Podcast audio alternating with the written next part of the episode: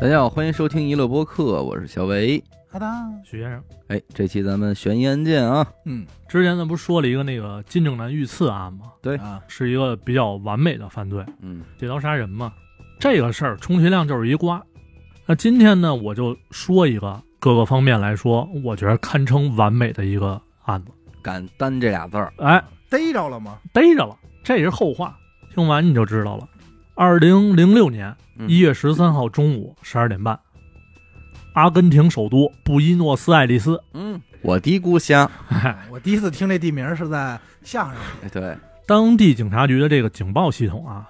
就开始疯狂报警了。圣伊西德罗这儿有一家银行遭到了劫匪入侵。那圣伊西德罗这个地区呢，算是市中心北部的一个郊区，但是别看郊区，在这儿住的非富即贵。那就是富人区，哎，被抢的呢是阿根廷第三大私人银行，叫 Rio 银行，叫 RIO。哦，反正有人翻译叫里约，但是有人又说这个是有一个历史来源的，这个翻译不对，咱就不重要啊后。来就没缓过来吧，这银行呃，差不多，就出的鸡尾酒，对，嗯警方到地儿之后，银行大门紧闭啊，嗯，很明显，劫匪这会儿肯定在里头。那为了不激怒这帮劫匪，就没有贸然行动，赶紧就拉起这个警戒线，包围了银行，哎也部署了什么狙击手啊之类的。大批量的记者蜂拥而至，实况转播。过了大概十分钟左右啊，就隔着银行大门这玻璃，小心翼翼的就探出一个戴头套的这么一脑袋，扫了一眼，赶紧就缩了回去。很快走出来一个人，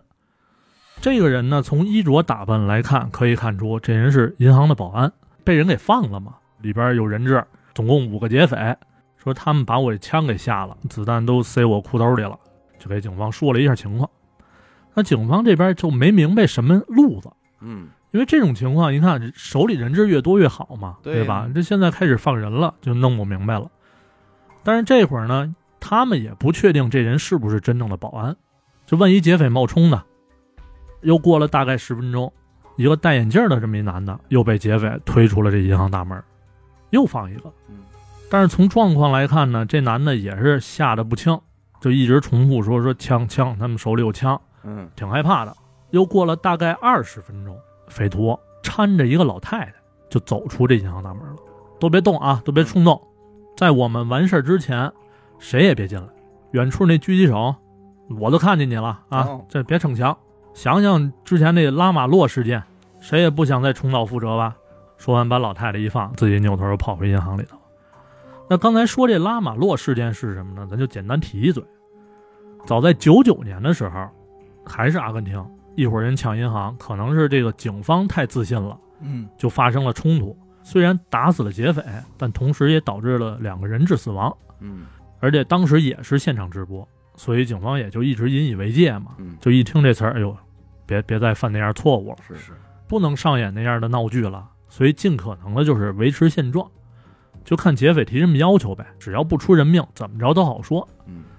那刚出来这老太太呢，咱也问问情况吧。一看老太太这儿，哎，满面红光，面带微笑，说里边儿哎都是好人。哦，嘿，这一下警方也不会了嗯，说什么意思？都抢银行了，怎么还好人呢？嗯对吧？说就目前这情况来看呀，干等着咱也不叫事儿。这帮劫匪呢，已经连续放了三个人质了。嗯说这是什么目的啊？警方就找来这个谈判专家，掏出大喇叭冲里边就喊说：“哎，聊聊嘛，嗯要聊的话，你给我打电话，手机号多少多少多少。你嗯这一说，下一秒这电话就来了。电话那边呢也是直截了当，甭追查这电话号码，人质的嗯没用。所以我劝你们老实点儿，别轻举妄动。现在我手里二十三个人质，都挺安全。我就要求你们准备一辆车，一个直升机。要想谈条件，找我律师谈。律师手机号多少多少多少多少，一说完就给挂了。那警方也不知道，这相当于什么都没说呀。嗯那无奈之下呢，就给这个所谓的律师打电话呗。嗯，结果这律师说：“我现在正正往那边去呢，哦啊，路上堵车呀，别着急啊，嗯咱那个劫匪精神状态不太好，啊千万别冲动，等我到了再说，就等呗。”嗯警方就认为说这律师来了，保不齐能给劝劝，嗯对吧？聊个投降协议什么的。结果等了半天，这律师还是没能到场。时间呢就到了下午三点半左右，谈判专家这边电话又响了，还是那个劫匪嗯说都这点儿了，人质都饿了啊啊，你们订点披萨送过来吧，放门口就得了。嗯，说完又给挂了。那人家提要求了，咱就满足呗，对吧？只要不出人命。那过了一会儿，披萨也来了，放门口之后呢，就被劫匪拿进去了。一个小时过去了，没动静；俩小时还是没动静。警方这边也打鼓啊，说别出什么事儿的呀，人质安危啊，什么到时候都给屠了，那叫什么事儿啊？对呀，就这么着，一直等到了晚上七点，警方实在是憋不住了，一点一点就开始往这银行门口蹭，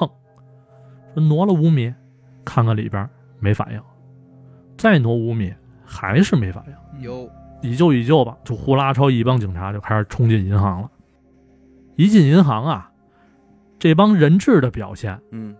警方就看傻了。二十三个人质，有盘腿坐着聊天的，有吃披萨饼的，哦，还有睡觉。 party party，就是春运的时候火车站，什么事儿都没有，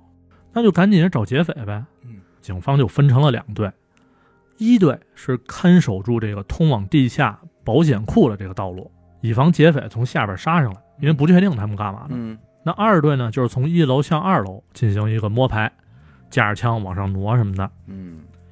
结果二楼是什么都没有，门窗完好。那甭说了，所有人员开始向下。等警察都到了地下一层之后啊，也愣了。保险库大门敞开着，四百个保险柜就已经不知道打开了多少了。嗯那五名劫匪就跟人间蒸发一样，消失不见了，没了，没了。这之后啊，这负责行动这个警察队长啊就意识到不对了，对呀，赶紧就对那个二十三个人质进行问话。嗯因为他们怕这劫匪玩灯下黑嘛，嗯对吧？混进人质里边就，结果查了半天，都是正常人。哦金库地上啊，整整齐齐的摆放着四把枪，枪的上边这面墙上还贴着一张字条，嗯在富人区里不用刀枪，没有怨恨，嗯只有金钱，嗯无关真情。反正就这么就写的跟诗似的，但没什么用啊，哎这个对，这不一点蛋用没有就。听不明白说什么啊说点漂亮话，啊。队长一看说你不用刀枪，那地上摆这四把枪怎么回事儿？嗯结果等他把这枪拿起来一看，好嘛，假玩象，玩具枪，你看哎，那瞬间就感觉被劫匪戏耍了嘛。嗯，正跟那儿骂的时候，一个警员说，银行这保险库的一组柜子好像被人挪动过，哦其他柜子呢都是贴着墙，就严丝合缝的跟那儿站着，嗯，但就这个柜子有点歪。队长看了一眼，就说：“来来俩人，把这柜子咱给挪开。”这块儿咱就插一嘴啊，这个银行的保险库不像是咱想象中那种特别厚重的，嗯，就相当于加厚的铁皮柜似的，看着特糙。那随着这角度越来越大吧，队长就看见柜子后边墙上黑漆漆一片，墙上一大洞。那甭说了，这肯定是劫匪挖的嘛，那就顺着那儿追呗。这队长探身子就往里钻，上半身刚进去，这屁股还在外头呢。说都别动，别别推我，有炸弹。哦，出来之后赶紧联系这拆弹专家呗。等专家到了，一上手发现这炸弹也是假的，就没有真东西，还是玩意儿。其实到这会儿啊，就已经浪费不少时间了。警察要想再追上这伙劫匪，已经没有戏了。那事实证明呢，这劫匪确实是成功逃脱了，一下就束手无策了嘛。这事儿呢，当时是现场直播的呀，反正一经播出啊，这全国老百姓就沸腾了。嗯很多人都在讨论，真牛逼，嗯太帅了，什么现代罗宾汉之类的吧，嗯都在夸。嘿，哎，因为这种现象呢，就跟阿根廷他们国家历史是有点关系的。嗯二零零一年的时候，嗯这阿根廷爆发了一个经济危机，起因经过特别复杂，就不多说了。反正最终结果导致什么呢？很多人的银行定期存款账户直接清零。你这钱白存了，没有了，对，那这也不讲什么信用啊，对呀、所以说那会儿老百姓对于这个银行就开始不信任了嘛。嗯不少人都是遭受到这种重创。嗯有人抢银行，他能不高兴吗？嗯对？吧？就相当于给自己报仇了，够解气。啊，警方这边怎么查这案子，咱不提。在距离银行不远的这个市中心一户民宅里，有这么五个人，为首的呢就是这次案件的发起人，这几个人就开始在这聚钱儿，就已经庆祝了嘛。嗯嗯，头一个叫老霍哦，三十多岁，这人算是团队大脑，制定计划，想各种主意。嗯第二个叫布尔斯特，外号呢叫锤子，哦，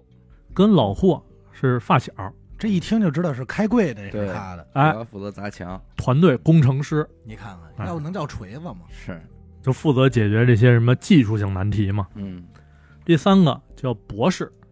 这人啊，团队牧师，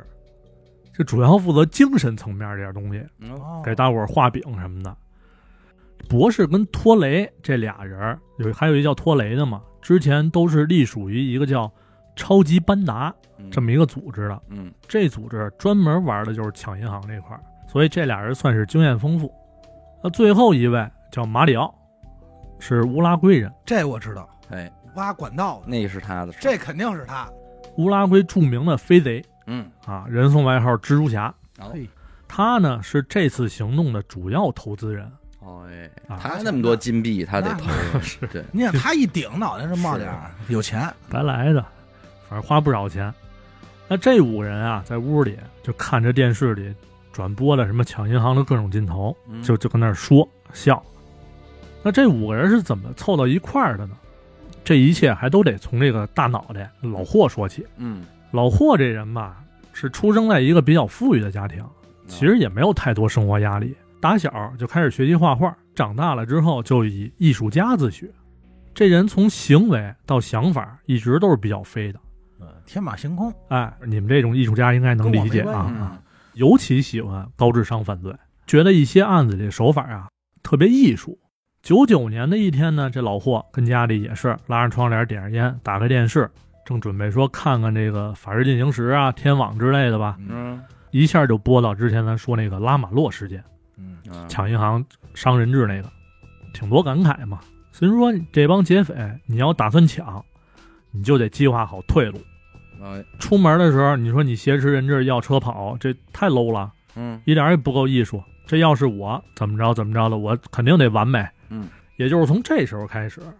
抢银行这种子就算在老霍心里种下了。嗯那转眼到了二零零一年，刚才说了，阿根廷爆发了一经济危机，就衍生出了一个现象，就是想存钱的人啊，他不会再往银行账户里存了，嗯会把什么本国货币换成美元，或者是一些什么金银首饰，在银行开一个保险箱，放在保险箱里头，给这些东西再上一个保险。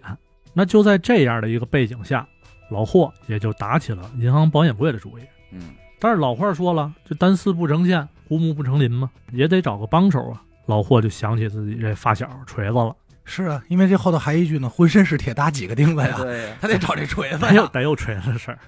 锤子这人吧，跟老霍俩人性格完全相反，嗯他是那种安分守己的居家好男人，就自己就开了一修理厂，平时呢给车呀、船呀修修发动机什么的，没事儿就在自己这工作室钻研技术，啊理工男一根筋，真是坐得住，开发工具什么的。零一年底的时候，这老霍就找这锤子说有没有可能一块儿抢个银行什么的呀？嗯哎，但是没想到碰壁了。锤子人有媳妇儿有孩子，而且曾经还在银行干过一年。嗯就没必要。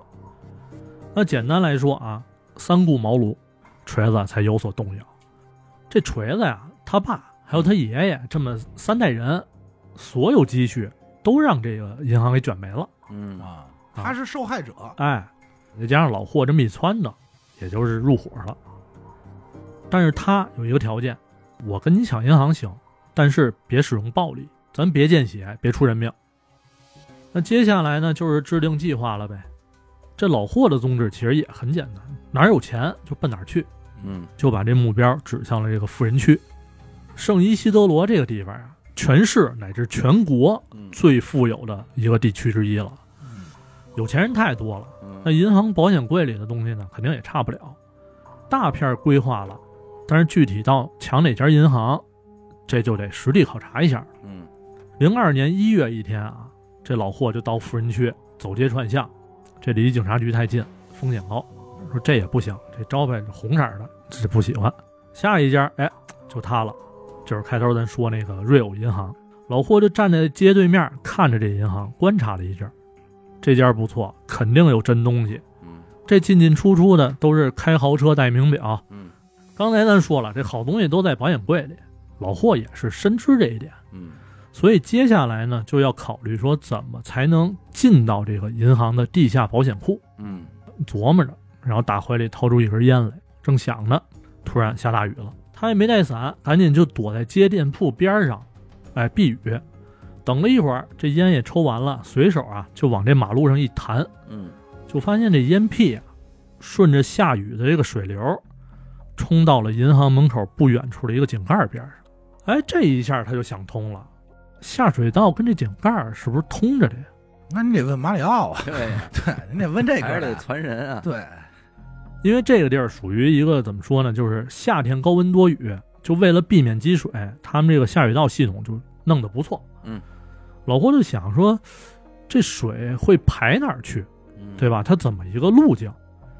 就回家了，查资料，有有实地考察，又沿着点儿井盖溜达什么的。终于，是有一天他发现啊，这银行门口井盖下边确实是有一条挺大的下水道。嗯，而且这条下水道直通附近的这个拉普拉塔河，你看，顺着河边找到了下水道的出水口，这一下就有方向了。就以他的计划来说，他是打算什么呢？就是从下水道的出出口嗯进入，逆流而上，一直摸到银行附近，嗯，从下水道里边挖一条直通银行保险库的隧道，哦，挖地道。那这手法不新鲜。哎，其实现在常见嘛，嗯咱看来这是不那么聪明，嗯，这做法，对吧？但是我只能说，这个是他完美计划中的一环。哦。怎么利用这条下水道才是关键。而且按理说，他如果还以绑匪的身份挟持人质的话，啊他多余啊。对对对吧你？就是想正门进正门出，啊，就没必要弄这对个呀、哎你你这么挖，一般这么挖的人都是夜里去偷，偷。对，对吧？对，那就不叫抢了。哎，但是呢，这个老霍就想说，我得把这事儿做完美，嗯，给自己留退路嘛。过了一年左右的时间，这老霍又找到这个锤子了，准备说给他讲讲自己已经规划的一个大概雏形。嗯到了河边儿，从下水道这个出水口走了进去，七拐八绕的就走到了一个井盖下边儿，说就这上边儿，这是咱们这个目标银行。现在的问题是从哪儿挖隧道能直通银行的保险库？嗯嗯，你是工程师，这活儿你肯定干得了。那锤子一看，确实能干，哦因为有几个数据就行了。嗯，但是你后路是什么呢？咱俩走进来，走到这儿就一个半钟头，嗯老黄说说没事儿，这好办。你看咱脚底下，这是水啊，咱俩弄俩皮筏子，再电动的，多快啊！嗯，不靠谱，哦，因为这水才没到脚脖子。嗯嗯，到时候你咱连人带东西，嗯这样分量，你这筏子飘不起来呀、我这没说完呢，挖隧道的时候不有土吗？嗯咱拿口袋装起来，嗯，再弄点木头，跟这个出水口那儿啊，咱垒一水坝，哦，把这下水道的水给蓄起来，有半米就够了，这点儿就撑得住了。就能飘了。哎，嗯说走，咱看下一个景点儿啊。俩人又顺着下水道往回走，走到另一个井盖下头，老霍就站住了，说这一年我净在这下水道里转悠了嗯啊，摸清了下水道的每条分支。这个井盖上的位置就非常好，嗯非常不起眼儿。嗯到时候这上面咱停一辆车，咱坐筏子跑到这儿的时候就不往下走了。啊，连人带东西从那儿上去，开车走。警察要真追下来，他们肯定也是奔出口去，对逮不着咱们。但是呢，这活儿啊，咱俩人干有点费劲。说我去招兵买马，嗯找找人才，你先把这隧道的位置给确定了，嗯各干各的活儿。其实锤子这活儿非常重要，真挖了别的地儿，您就不好说了。那是嗯隧道的角度、长度大问题。人锤子有公里啊，就通过各种的距离，比如说井盖到银行的距离，嗯井盖到下水道地面的距离，嗯什么的乱七八糟，这么着勾股定理这么一算，嗯，说这隧道多少多少六十九度，叭杵上去，绝对没问题。但其实这事儿不好验，只能信他那。 是，只能蒙。现在就等这个老霍人手到了，准备开挖嘛嗯。老霍这边呢，就是通过各种路子找到马里奥博士还有托雷。马里奥当时一听这有抢银行这等好事儿，当时就给老霍拍了十万美金，嗯嘿，因为按照他理念来说呀，说一日为贼，终身为贼，犯罪活动太让人热血沸腾了，这活儿得支持。嗯，这么着，这团队就算是建立起来了。那人一多呢，干活就快了，没用多长时间，这隧道就挖的差不多了。距离银行地下保险库基本上就算是一铲子的事儿了。嗯咱也不知道银行怎么建的啊，这外边真是大土墙，就捅过去就是那保险柜。在一次集体商讨计划的过程当中啊，这锤子发问了：这银行保险库，它也不是公厕，你说想进就进，想出就出，人家是有警报系统的呀。嗯咱把这银行的墙打掉了，那警察第一时间不就来了吗？嗯，那也没时间弄这开这些保险柜了。而且再说了，这开保险柜也是一事儿啊，嗯用什么开，怎么开，咱都不了解呢。反正这点问题一出来呢，又显出老霍这人脑子好使了，掏出几张照片递给锤子，看看吧，这是我这段时间去别的银行，以租保险柜的名义偷摸拍的，嗯你去查查型号，买点回来，研究研究怎么开。至于说银行警报这事儿啊，也好说。有一句话叫“明修栈道，暗度陈仓”，嗯这抢银行啊，咱从正门抢，警报系统肯定是触发；咱从后门偷，还是触发。那咱目标呢是哪儿呢？又是保险库，那就咱就名正言顺的从正门走，哎，把这警报给它弄响了，迷惑警方，他就不知道咱干嘛了。趁对峙的这会儿功夫，开呗，忙活呗嗯，对吧？时间差不多了，咱再撤。逃跑路线咱肯定是万无一失，嗯对吧？听完也是拍手叫好，说这时候博士就站出来了，说我根据史料记载啊，嗯之前有一起案子，他们开了一百六十七个保险箱，嗯，总共到手是两千五百万美元的现金。嗯那按照这个算法来看，咱们这家银行四百个箱子，保守估计怎么着也得六千万起步啊。那对呀，但是具体开多少，咱得看锤子兄弟的这个家伙事儿了。嗯这一下压力就给到锤子了。但是毕竟人家锤子是吃这碗饭的，工具类的东西都不叫事儿。没几天就把这开锁装置给研究出来了。他这个装置的开锁形式啊跟咱之前说那金库啊那个钥匙之王嗯那不一样，人钥匙之王是凭技术，锤子呢靠的就是科技。他给这个装置起名叫动力大炮，啊长得呢像一一个细一点的那个就单兵火箭筒，嗯一头粗一头细，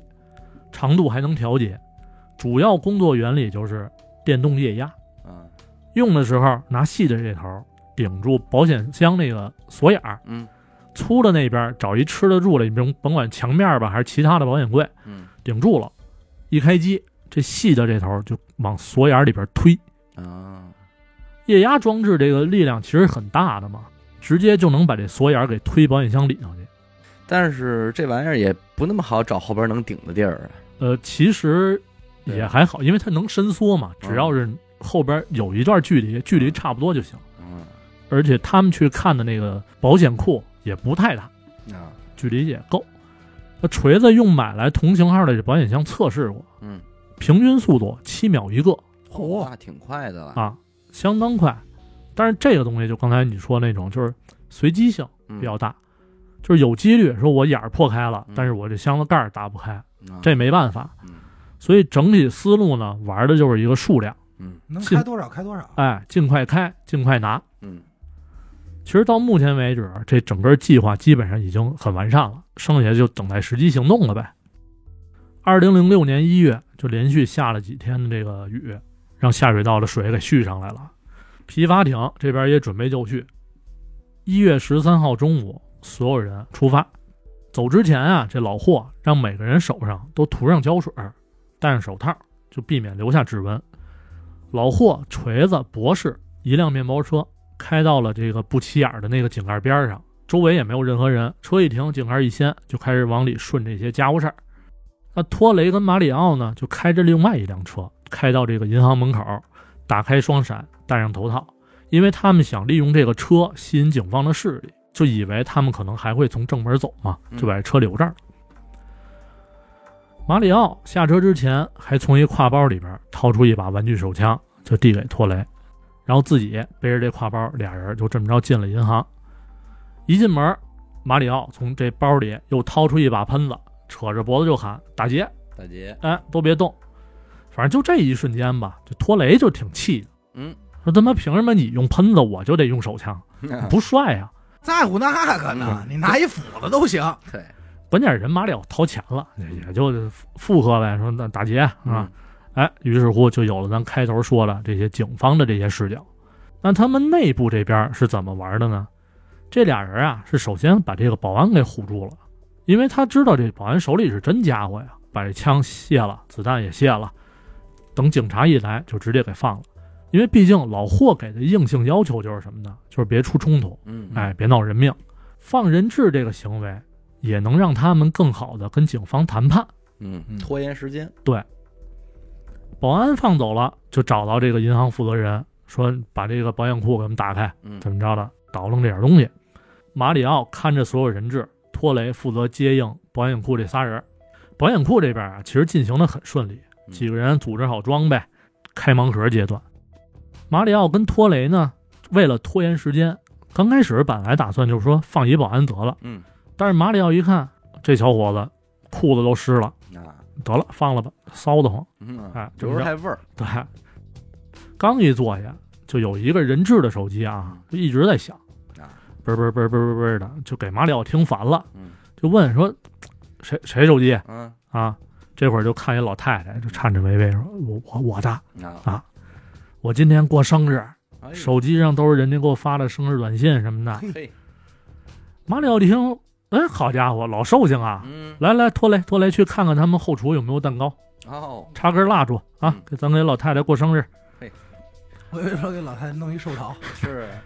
人家那边肯定有吃这个蛋糕的习惯嘛，对也没费劲，就真就拿过来一小块蛋糕，插根蜡烛，就给这老太太唱生日生，过上了，哎，过啊过上了，你琢磨呀，老太太出来时候多高兴啊！唱歌唱一半还踹边上那行长呢，说嗯一块儿唱啊啊，啊，怎都么对着的？祝出生日哎生日快乐！等过完了生日，就搀着这老太太送到了门前，就这么给放了嗯。哎，之后马里奥为了更好的拖延时间啊，就时刻关注警方这边动态，就站窗口就看着他们。当他听见这个谈判专家喊出手机号的时候，也没犹豫，就直接拿过人质手机打过去了，然后狠嘚嘚的就说了之前那些话、嗯啊，要直升机，哎，然后呢，又报了另外一个人人质的手机号，嗯说是自己的律师。其实这律师角色也是马里奥自己演的。的，嗯，为了不让警方听出他是乌拉圭人，嗯因为不有特殊的口音嘛，嗯，他还自己往这舌头上垫了一硬币。哦，嘿，哎，所以就刚才我说大舌头那事儿，嗯有点功夫，简短截说吧。就订完披萨之后，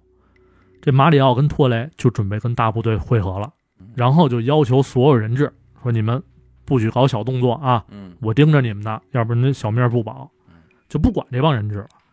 人质呢也是真听话，就一动不动，就搁那儿待着。五个人在金库汇合之后，就开始打包东西，准备跑路。收拾完了以后啊，所有人带着各种金银珠宝就钻进了隧道，嗯留下老霍做收尾工作。老霍呢，把马里奥带来的这几把玩具枪，整齐的就摆放在一块儿，嗯，掏出一事先准备好的纸条，嘣儿往墙上一贴，嗯，拿出一小瓶儿，逮哪儿撒哪儿，这干什么呀？漂白剂，哦，就为了掩盖他们可能留下的一些痕迹、DNA 明什白了，么的，明白了，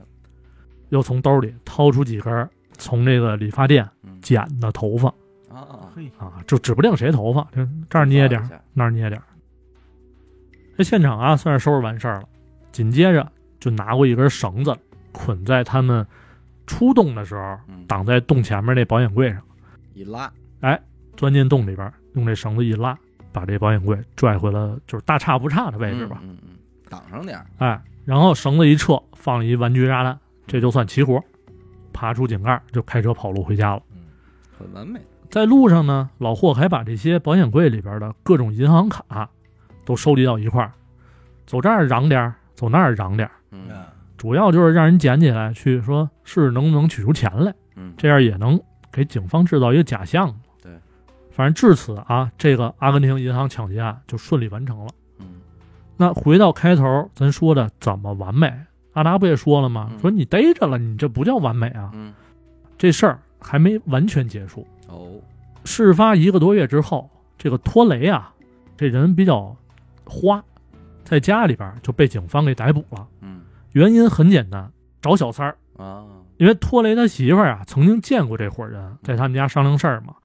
然后托雷回来之后也跟他炫耀说牛逼，抢银行什么的，嗯有钱了。但是有钱之后，他媳妇儿发现这托雷不带自己玩了，嗯，就老跟小三儿出去玩去。这一下他媳妇儿就吃醋了呀，那是就跟警方这边举报了。然后顺着托雷这条线儿，所有人也就相继落网了。其实后来对他们判决是比较有意思的，嗯由于说没有使用真枪，还善待人质，嗯警方这边认定的金额呢也不高，才一百多万，而且大部分人还上缴了，就追回了嗯，等等一系列原因吧。所有人啊，一到三年不等，这么少，哎，就非常少。那刚才为什么说这个案子是完美呢？咱就分析一下啊。首先，咱说这手法，其实就我觉得还行，挺完美的了。对对，而且对于这五个人来说，他们不只抢了这一百多万，因为很多银行客户的钱呀、是来路不正的，啊，没法跟警方说出一个确切的数字，嗯所以警方只能以认定的失窃金额为标准，对他们进行一个量刑。他不敢说呀，哎，按传闻来说，他们到手的金额应该是两千多万美金嗯嗯啊，就折合完了啊，那珠可宝差这么多啊，差挺多的。按人民币算，应该是一个多亿到两亿，这么多钱，怎么才能合理合法的花出去？这就是另一个完美的点。哦，你真以为托雷的落网就是因为他找小三儿吗？嗯，其实这也是老霍计划好的一部分。嗯不管他们谁任何一个人落网都没有关系。这几个人被逮的期间啊，没有人说选择拿钱跑路。被抓的时候，要么在家，要么就上班呢。嗯而且每个人也是没有任何反抗，认罪也非常积极，嗯赃款退嗯啊，说多少退。警方一结案，在里头蹲一阵子，出来之后手里剩下这点赃款，就相当于顺利洗白了。嗯就是两三年的功夫挣这么多钱，而且对于警方也一样，人赃并获，嗯顺利结案，他们没什么可说的了。嗯那对于人质来说，没人受伤害，老太太还过一生日。那对于银行这边来说呢，跟警方报丢了一百多万，这还是往高了报的，哦剩下那部分得做坏账，哦哎呦人走账时。那对于客户，就是丢保险柜这帮人来说，人家有保险，嗯而且本来里边放的就有可能是那种见不得光的东西，嗯就让人偷了，保险一赔，哎，顺利变现，也算洗白了。嘿，所以理论上来说，就相当于没人吃亏嘛。保险公司吃亏了呀，不是保险公司也没吃亏，因为你逮着了嘛，对，你逮着了之后呢，那嫌疑犯人肯定得赔啊，嫌疑人给你赔完之后，保险公司就不用赔了嘛，那我哎丢的金额保的东西可要比那实际金额要高你啊。不就保一百万吗？你不就丢一百万吗？你保了，你保一千万，但你不就丢一百万吗？对吧？其实保险这一块儿，反正他们挣钱，对吧？嗯赔那点儿估计也赔不了多少。等于就是他人家出来之后还还能名正言顺的花这些钱，没错儿，嗯二一年就疫情期间，咱们这边就上一电影儿嗯，叫《极道行动哎》，就是根据这个案子改编的，嗯，而且编剧就是这个主犯老霍。嘿，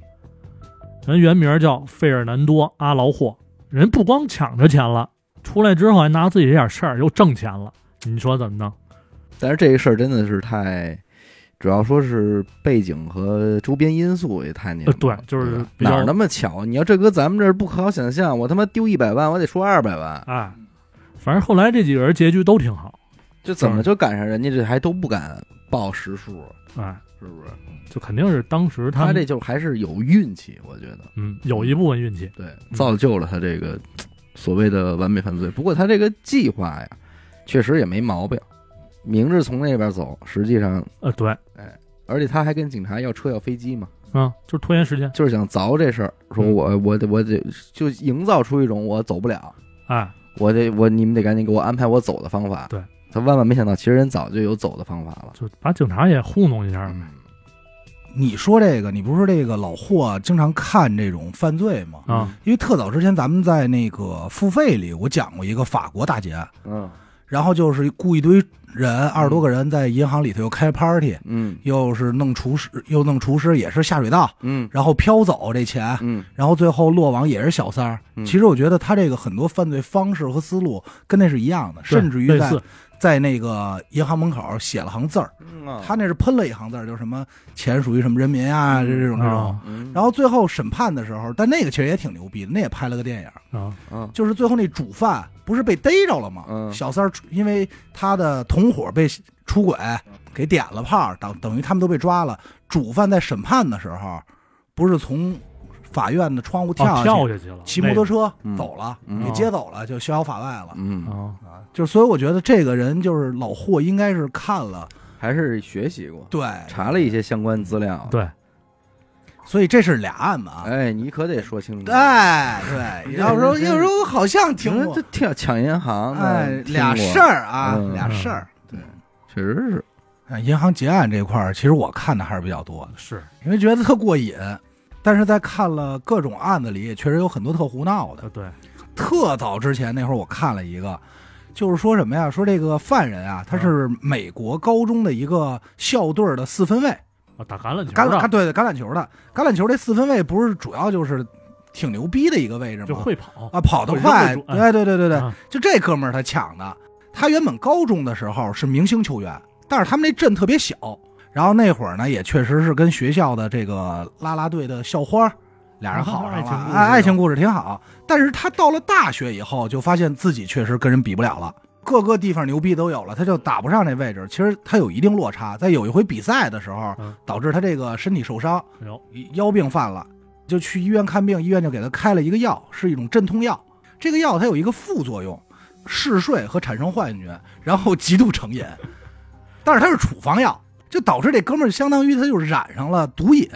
染上毒瘾以后他没钱啊，那嗯怎么办呀、这就是说说得了，就天天开始琢磨说卖点假的什么卡片啊，学偷点学校东西卖啊，来换这个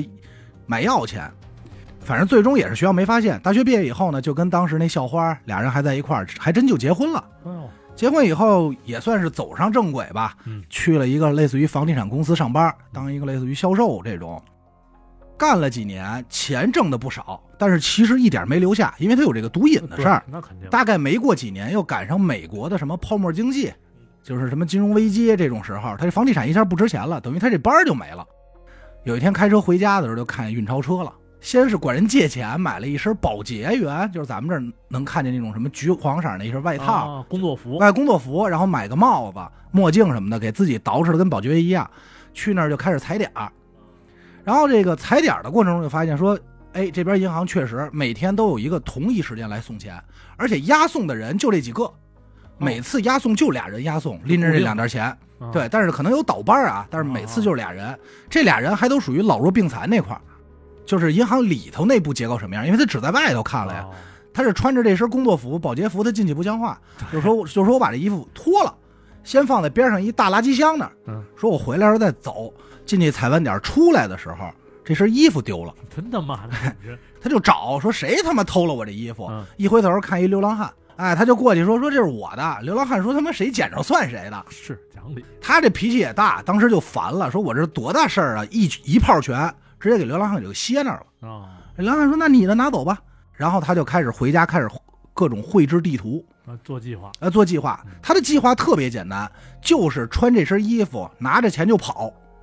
他四分卫啊，他跑得快，抢过来这两袋钱，先给这俩人弄晕了，拿着钱就跑，就这么简他单妈。愣，哎，但是多想了一步是什么呢？是我怎么跑？他说陆路我跑不了，因为你跑步你追车你没人快，而且这些警车人家不等红绿灯啊。他就发现银行边上有一个小河，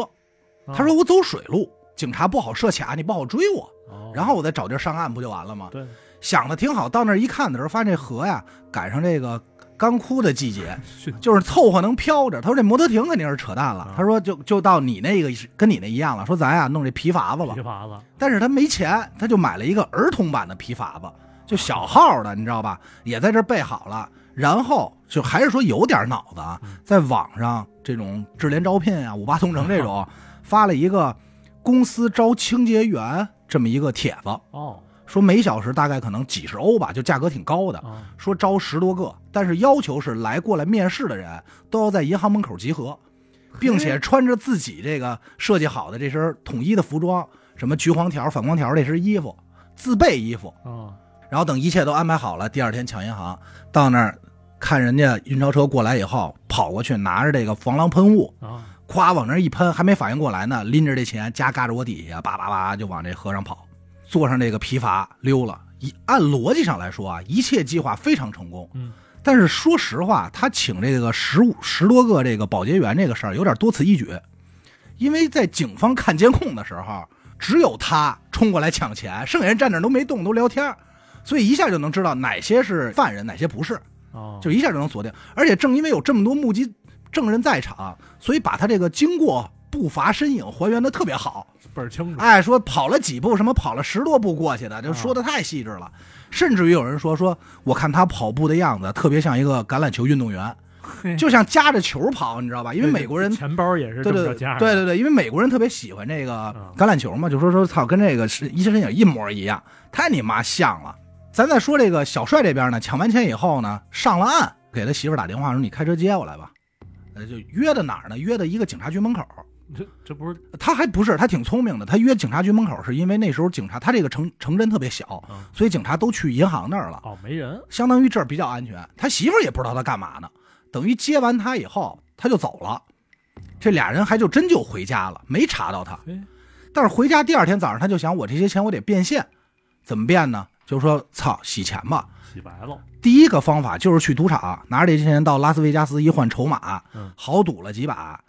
起来以后第二天说给自己一大嘴巴，说哎呦我太混蛋了，说我辛辛苦苦挣弄这点钱，目的是养活我媳妇儿，哦，为这个家庭，我怎么这么给造祸害了呀？对，嗯但是他回来的时候没两天，警察就给人家逮了。警察怎么逮的呢？是比嗯较胡闹，是警察接到了一个莫名的报警电话，这电话是一流浪汉打的，挨帽拳那个，对对，就是他，他打了一电话，他说我前两天碰见一个人，我觉得他就是抢劫银行的嗯人，然后说完就挂了，挂了以后，警察说，哎，你没说完呢别呀，说一半儿啊，对啊，说说谁呀、他得找，但是你知道流浪汉他没法找，警察也挺挺逗，就去麦当劳买了一沓汉堡，啊一路就在马路上看见一流浪汉，就送他一汉堡，啊说哎，你是给我们报警来着吗？哦，就这么挨个逮。第六个还是第七个的时候，就真就碰见那流浪汉了，嘿，说哎，对，是是我报的警，我就是那个好群众。没问问，你怎么说一半儿啊？哎，他就说说怎么回事儿，怎么怎么回事儿，我看见谁谁谁谁谁，嗯，有可能是警察就问他你为什么怀疑他呀？他说好人谁戴假发呀？哦，啊，因为他当时变装的时候戴了个假发，说好人谁戴假发呀？然后说说那你还能提供他什么信息吗？流浪汉就从自己这个垃圾兜里翻出一张纸条，这纸条就记记着这个人的车牌号，他什么时候记得呀？就是他挨完炮拳的时候。哦，为了可能报仇还是咱咱也不知道是报仇还是说人就长这心眼儿，反正流浪汉就是挨完炮拳觉得这人特可疑，啊反正他也没别事儿，也没别的事儿，就而且随身你让流浪汉随身还带着纸和笔， 就巨他妈胡闹，然后就啊，我把记住你啊， 那，哎，对，就给记上了打我一下然后报警提供车牌号一到手，警察直接到那儿现场抓人，嘿呃一点进步费，最终是判了六年啊、那也不多，不多，因为他其实只抢了四十万哦。中间有一个事儿是比较有意思，是他跑的过程中，他那个皮筏艇漏了，就倒导致这两个钱袋啊沾水了以后特别沉，他拎不动了，就放弃了一袋儿。哦，所以他只结成了四十万，四十万美金吧。但值得一提的呢，是他这个青梅竹马这媳妇儿，就是他高中那女友，嗯后来结婚这个，还真没跟他分手，哟，等他来着，就等他来着，而且是跟两个家庭商量，就变卖俩人所有资产，把这窟窿给补上了，让他减刑了。这人在监狱的时候，也确实是把毒瘾给戒了，那合适啊、，挺好的，挺好的。省钱了嘛，哎，毒瘾戒完以后呢，出来以后干了一工作，就是给这个画画，啊，给出版图读物画插画。为什么呢？是因为当时发他发现自己画的那个抢劫路线那图画的特别好，觉得自己在这方面有天赋。艺术家了，哎，对对对，就开始给人画插画，然后出了本书，这书的名字叫《我的爸爸在监狱，在坐牢》，就大概是这么一个。这怎么人路子呀？就是因为他自己在这儿嘛，他就是这个书的读物的内容，就是说劝这孩子呀，不要说走犯罪道路，不要吸毒，哦， 就怎么着，还挺正向的。反正最后这个事挺儿有意义，对对对对对，但挺逗的。我觉得这事儿就是特胡闹，就跟你那一样，一个是有皮划艇，嗯，二是说洗钱，我反正就挺有意思，挺愣的。真是五花八门。我老看抢劫，我就会感觉真是就这年头还能出，而且还依然你觉得有，都有很多案子，其实它都有值得讲的点，就是依然高级，嗯，很神奇。确实是。